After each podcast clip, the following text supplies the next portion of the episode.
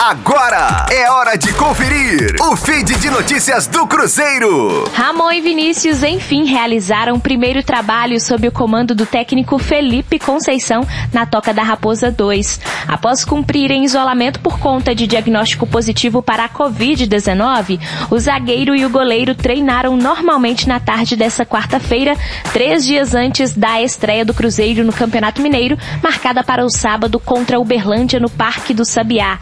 Os dois ainda não haviam treinado com o grupo nesta pré-temporada por conta do vírus. Da bateria de testes realizados no grupo antes da reapresentação, os dois tiveram resultados inconclusivos para o novo coronavírus e em novo exame realizado na semana passada confirmou a presença da Covid-19. Os jogadores, segundo o clube divulgou na semana passada, estavam assintomáticos e cumprindo o isolamento. Rosane Meirelles com as informações do Cruzeiro na Rádio 5 Estrelas estrelas.